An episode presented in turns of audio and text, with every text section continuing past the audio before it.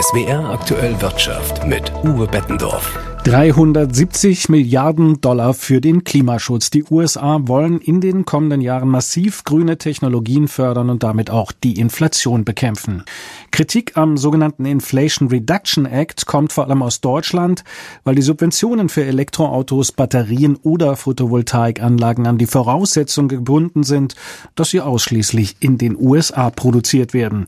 Dabei stecken in dem milliardenschweren Investitionsprogramm große Chancen auch für die deutsche Wirtschaft, wie Katrin Brandt berichtet. Es ist vollkommen klar, dieses Programm ist ein tolles Ding. Sagt Peter Fahrt, Geschäftsführer und Gründer der RCT Solutions, einer Ingenieursfirma in Konstanz, die weltweit Solarfabriken aufbaut. Wir haben jetzt ein großes industrielles Land, das sich jetzt committet, große neue Produktionskapazitäten, insbesondere der Solarproduktion, auch in Elektromobilität aufzubauen. Kann ich nur begrüßen. So viel Lob für das US-Klimapaket und das aus dem Munde eines deutschen Unternehmers, das ist ungewöhnlich. Bisher nämlich kommt vor allem Kritik aus Deutschland Deutschland und Europa.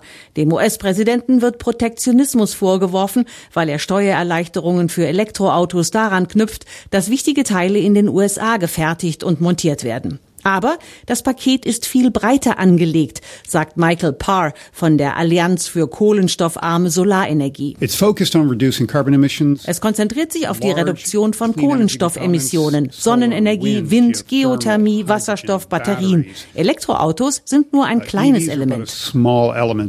Um im Jahr 2035 nur noch saubere Energie zu produzieren, müssen die USA ihren Solarstromanteil von 4 auf 40 Prozent erhöhen, laut laut Energieministerium.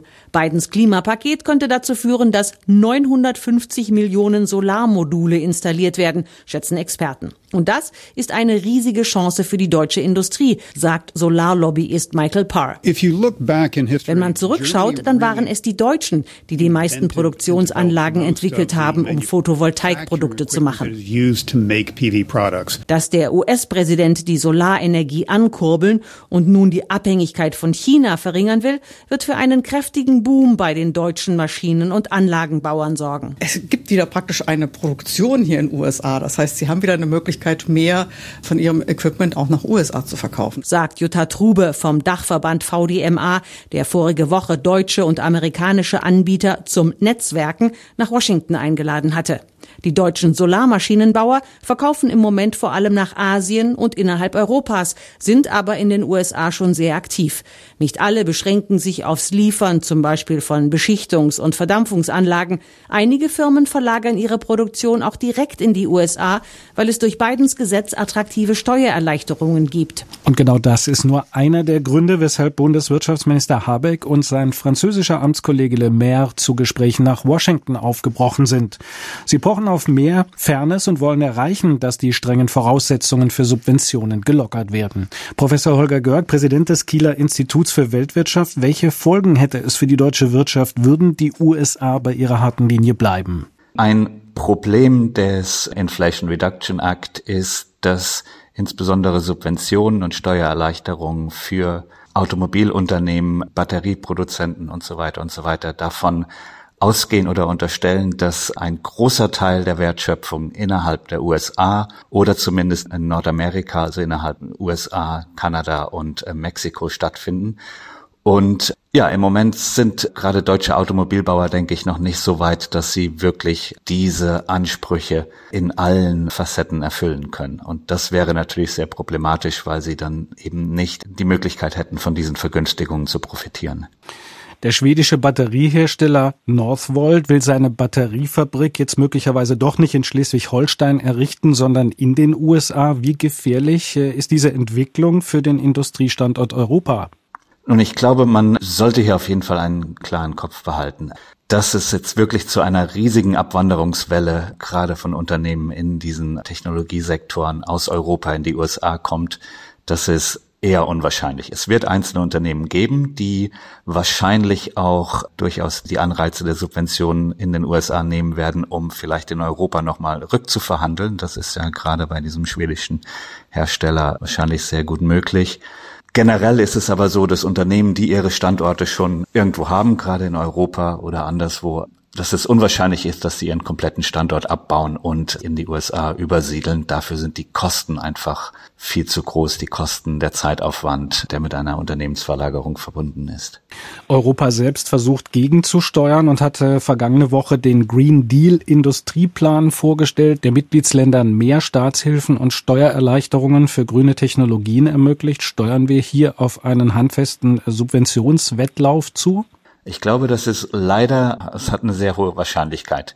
Deswegen ist es wichtig, dass wir die Gespräche suchen und die Gespräche auch haben, wie auch von Herrn Habeck und äh, französischen Kollegen. Ich denke, es ist sehr wichtig, dass sich die USA und die EU insgesamt abstimmen. Im Grundsatz geht es beim Inflation Reduction Act ja um eine gute Sache. Es geht darum, die grüne Technologie zu fördern. Das ist sowohl im US-amerikanischen als auch im europäischen Interesse. Und es ist hier wichtig, dass sich diese Partner abstimmen und eben das große Problem, das wir haben und das damit angegangen werden soll, nämlich die Umwandlung hin zur grünen Technologie, der Kampf gegen den Klimawandel, dass wir das gemeinsam angehen. Bundeswirtschaftsminister Habeck rechnet mit einer Entschärfung im Subventionsstreit und hofft auf Ausnahmen für europäische Firmen. Glauben auch Sie, dass die Zeichen eher auf Annäherung und Entspannung stehen? Nun, es gibt eine Klausel im IRA, der sagt, dass einige der Komponenten, wie ich schon vorher sagte, entweder in den USA oder in Nordamerika oder in Ländern, die ein Freihandelsabkommen mit den USA haben, hergestellt werden. Die EU hat das im Moment noch nicht. Ich glaube schon, dass wir zum jetzigen Zeitpunkt, wo wir sehr viele geopolitische Spannungen haben, gerade China wird ja im Moment wieder heißer, dass es da wirklich sehr wichtig ist, dass man sich unter Partnern gut versteht. Und von daher habe ich durchaus die Hoffnung, dass hier die USA und die EU zueinander kommen und sich einigen können. Habe ich das richtig verstanden, dass der aktuelle Streit Ihrer Meinung nach zu einem Neustart der Verhandlungen über ein Freihandelsabkommen zwischen den USA und Europa führen könnte?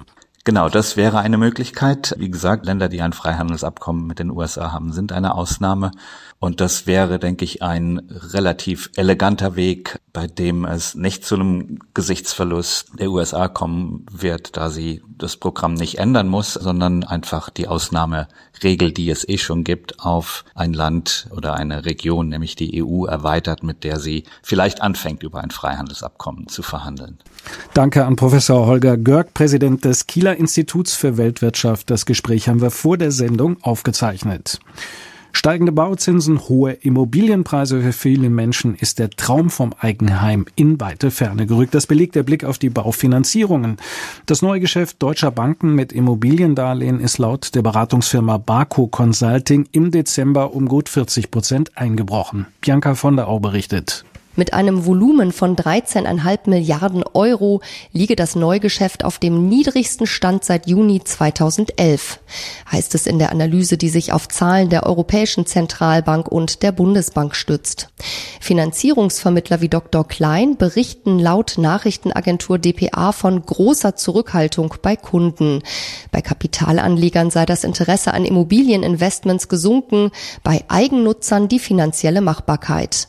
Laut Baufinanzierung Finanzierungsportal Baufi24 können sich momentan weniger Menschen eine Immobilie leisten, weil sie das empfohlene Eigenkapital von 20 Prozent des Kaufpreises nicht aufbringen können. Das Neugeschäft mit Baufinanzierungen schrumpft seit Monaten, auch weil sich die Kreditzinsen binnen eines Jahres mehr als verdreifacht haben. Wohnungsbaugesellschaften machen zudem die hohen Baupreise zu schaffen, was den Neubau von Mietwohnungen bremst. Warnstreiks bei der Post haben heute erneut die Zustellung von Briefen und Paketen beeinträchtigt. Die Gewerkschaft Verdi hatte Beschäftigte unter anderem in Mannheim, Karlsruhe, Pforzheim und Stuttgart zu den Arbeitsniederlegungen aufgerufen. Für morgen ist eine Protestkundgebung in Stuttgart geplant. Verdi fordert für die Postbeschäftigten Lohnerhöhungen von 15 Prozent. Die Tarifverhandlungen sollen am Mittwoch und Donnerstag fortgesetzt werden. Und damit zur Börse. Zinsängste haben heute den DAX ausgebremst. Einige Anleger haben offenbar offenbar Gewinne mitgenommen und Kasse gemacht. Der DAX verliert 0,8 Prozent. Schlussstand 15.346 Punkte.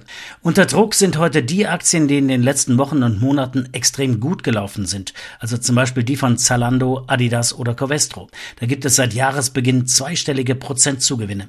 Oder die Aktie der Porsche AG. Mitte Oktober letzten Jahres an die Börse gegangen, hat das Wertpapier mittlerweile um über 34 Prozent zugelegt. Da kann man auch mal Kasse machen und vielleicht später wieder einsteigen. Oder den Gewinn in Bayer investieren. Da tut sich was. Investoren steigen massiv ein, um Einfluss zu nehmen. Sie sehen Potenzial, wollen den Pharma-Riesen neu aufstellen. Die Initiative findet Freunde. Die Bayer-Aktie ist heute der Gewinner im DAX mit plus 2,5 Prozent. Insgesamt wird der Handel nach wie vor überschattet von Zinssorgen. Die Wirtschaft in den USA brummt.